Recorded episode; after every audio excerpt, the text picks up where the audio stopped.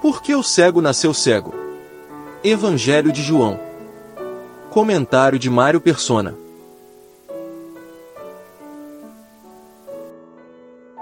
Ao encontrarem o cego de nascença, os discípulos de Jesus tentam descobrir a causa do problema e erram ao levantarem apenas duas possibilidades. Eles perguntam, mestre, quem pecou, este ou seus pais, para que nascesse cego? A origem de um rio é sua nascente, mas a razão de ele correr neste e não naquele lugar depende de vários fatores. É simples entender que a origem de todo o sofrimento é o pecado, que arruinou a criação, mas é, não é tão simples assim descobrir por que um sofre e outro não. Apesar de existirem problemas que são um resultado direto dos nossos erros, como bater no poste por dirigir embriagado, por exemplo, é preciso cautela antes de culpar alguém por algum defeito, doença ou desgraça. Ao encontrarmos uma pessoa que sofre, costumamos agir como os três amigos que visitaram Jó em sua tribulação. Eles estavam indo até muito bem até decidirem abrir a boca. A interpretação que os três amigos dão para a desgraça de Jó, no livro de mesmo nome, não representa a sabedoria de Deus, e sim a sabedoria humana. Em 1 Coríntios diz que o mundo não conheceu a Deus pela sabedoria humana, portanto, o método usado por Elifaz, Bildade e Sofá, os amigos de Jó, não serve para discernir a razão do sofrimento de alguém. Elifaz fala da experiência própria e individual. Ele diz assim no capítulo 4 do livro de, do livro de Jó: Conforme tenho visto, Bildade, o outro amigo, apela para a tradição. No capítulo 8 ele diz: Pergunte às gerações anteriores e veja o que os seus pais aprenderam. No capítulo 11 é a vez de Sofá apresentar o seu argumento religioso e legalista. Segundo ele, se Jó se consagrar ou consagrar seu coração a Deus e parar de pecar, tudo irá bem. Nós somos assim, julgamos as pessoas pela nossa experiência, pelas nossas tradições e pela religião e deduzimos que se alguém sofre é por ter falhado em algum desses pontos. É claro que esse tipo de julgamento também nos faz sentir superiores à pessoa que sofre. E a minha mensagem para essa pessoa acabará sendo: ah, seja como eu, e você não irá sofrer. Mas, parafraseando José no livro de Gênesis, estaria eu no lugar de Deus? Paulo, na carta aos Romanos, diz: Ó oh, profundidade das riquezas, tanto da sabedoria como da ciência de Deus, quão insondáveis são os seus juízos e quão inescrutáveis os seus caminhos, porque quem compreendeu o intento do Senhor? Pois é, nem eu nem você somos capazes de entender os motivos e razões de Deus. O melhor é não sairmos por aí dando o nosso veredito para a razão do sofrimento de cada um. Quando os discípulos perguntam se o cego nasceu assim, por causa de algum pecado dele ou de seus pais, Jesus responde: nem ele pecou e nem seus pais. Então por que ele nasceu cego? A resposta está nos próximos três minutos. Por pertencer à espécie humana, o cego do capítulo 9 do Evangelho de João era um pecador, portanto sujeito às imperfeições causadas pelo pecado. Mas por que um nasce cego e outro não? Eh, pensando que a sua deficiência fosse resultado direto de algum pecado seu ou de seus pais, a pergunta dos discípulos sugere duas possibilidades. A primeira é de que ele tivesse pecado antes de nascer. Mas a ideia de alguém viver, morrer e reencarnar para se livrar dos pecados é claramente descartada na Bíblia. Na carta aos Hebreus diz que aos homens está ordenado morrerem uma vez, vindo depois disso o juízo. A outra possibilidade é que sua deficiência fosse um castigo por algum pecado cometido por seus pais. Em ambos os casos, ou, o homem é visto como responsável por um defeito que não poderia ter causado a si mesmo, ou estaria sofrendo pelo pecado cometido por terceiros. Jesus resolve o enigma, afirmando que nem ele pecou e nem seus pais, mas foi para que nele se manifestem as obras de Deus. O cego tinha pecados? Sim, seus pais também, como qualquer ser humano, mas neste caso sua deficiência não era fruto de algum pecado em particular seu ou de seus pais. Ao permitir que, que o homem nascesse assim, Deus tinha em vista algo maior manifestar nele a obra e o poder de Deus. Todos nós somos cegos quando o assunto é enxergar as razões de Deus. Por isso, nós nos indignamos sempre que algo de ruim acontece conosco. Em 1 Coríntios diz que quando eu era menino, pensava como menino, Mas logo que cheguei a ser homem, acabei com as coisas de menino, porque agora vemos como por espelho, em enigma. Mas então veremos face a face. Agora conheço em parte, mas então conhecerei plenamente, como também sou plenamente conhecido.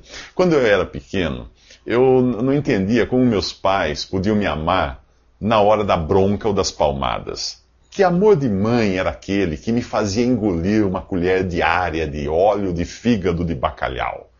E por que meu pai me segurava e não me socorria, não me defendia, quando o farmacêutico me atacava com uma seringa enorme? Por mais que me explicasse as razões, naquela idade eu não entenderia. Só hoje eu entendo. A nossa dificuldade não está em não existir uma razão para o sofrimento. O problema é que ou nós não entendemos, ou simplesmente não queremos aceitar as razões de Deus. Na carta aos Filipenses, depois de dizer que aprendeu a viver contente em quaisquer circunstâncias, o apóstolo Paulo conclui: Posso todas as coisas naquele que me fortalece. Em Cristo, eu e você também podemos todas as coisas, inclusive aceitar que Deus está com a razão. Nos próximos três minutos, os olhos do cego ficam cheios de lama.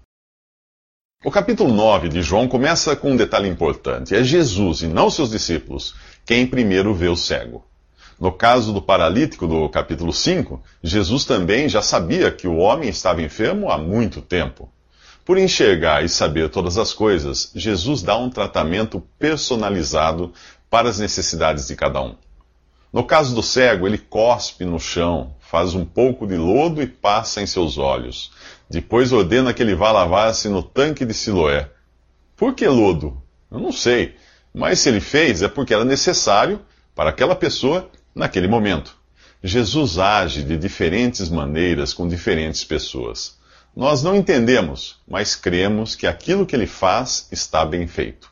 E até aquilo que ele não faz. O apóstolo Paulo tinha um problema que chamou de espinho na carne, e não foi por falta de pedir que o Senhor não o livrou do problema. Sabe qual foi a resposta às suas orações? A minha graça te basta, porque o meu poder se aperfeiçoa na fraqueza. Você acha que Paulo se indignou por isso, entrou em depressão e não quis mais nem saber de servir a Cristo? Pelo contrário. Veja o que ele diz. Por isso, de boa vontade, me gloriarei nas minhas fraquezas, a fim de que repouse sobre mim o poder de Cristo. Pelo que sinto prazer nas fraquezas, nas injúrias, nas necessidades, nas perseguições, nas angústias por amor de Cristo. Porque quando estou fraco, então é que sou forte.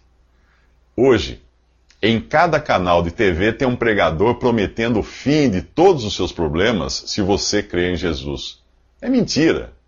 O que Deus oferece é o perdão dos pecados e a vida eterna. Depois de se converter a Cristo, você se vê num mundo arruinado pelo pecado e no mesmo corpo sujeito à doença e à morte. Ainda que você viva 120 anos, a sua morte será causada por alguma doença ou falência dos órgãos. Por isso, qualquer cura feita por Jesus ou seus discípulos tinha um objetivo bem particular. Uma vez cumprido esse objetivo, Todos os que foram curados ou ressuscitados acabaram adoecendo e morrendo. Ou você acha que Lázaro continua por aí? O pagão pensa que os deuses só lhe são propícios quando tudo vai bem. O verdadeiro crente tem certeza de que o Senhor sempre está ao seu lado, na alegria e na tristeza. Por isso o profeta Abacuque dá um belo exemplo de fé e confiança em Deus quando diz: Ainda que a figueira não floresça, nem haja fruto nas vides, ainda que fale o produto da oliveira, e os campos não produzam mantimento, ainda que o rebanho seja exterminado da malhada, e nos currais não haja gado, todavia eu me alegrarei no Senhor, exaltarei no Deus da minha salvação. E você, se alegra em Deus quando tudo vai mal?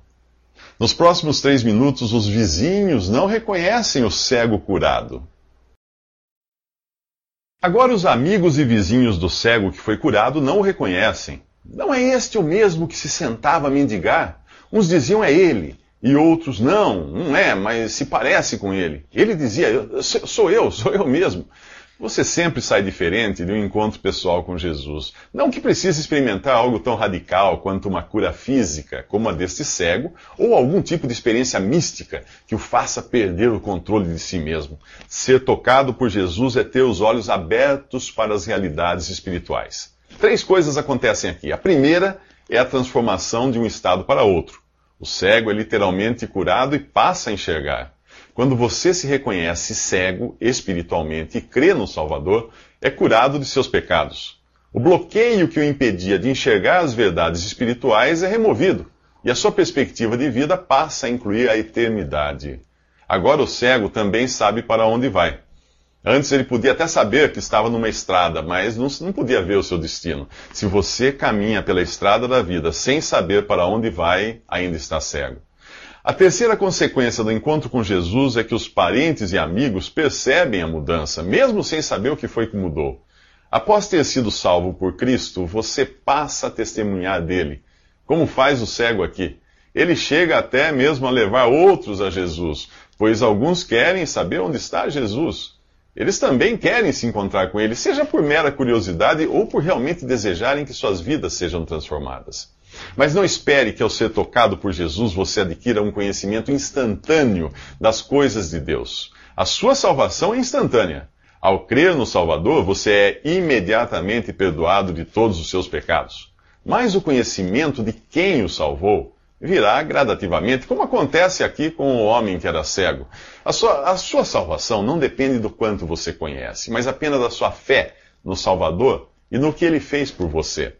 Alguém convertido a 30 segundos está tão salvo quanto aquele que se converteu há 30 anos. Tudo o que você precisa saber é que Jesus morreu por você para levar os seus pecados e ressuscitou ao terceiro dia para a sua justificação.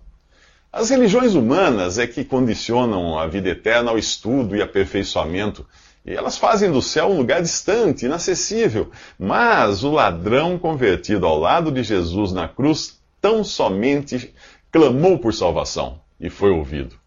Jesus disse a ele: Hoje estarás comigo no paraíso. Este é o Deus da Bíblia, acessível e pronto para salvar. Ele diz: Ouvi-te no tempo aceitável. O socorri-te no dia da salvação. Eis aqui agora o tempo aceitável. Eis aqui agora o dia da salvação. Nos próximos três minutos, o cego curado enfrenta a oposição da religião e a sua família se envergonha do que aconteceu com ele.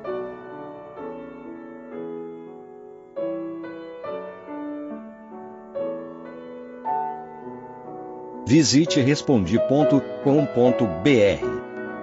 Visite também 3minutos.net.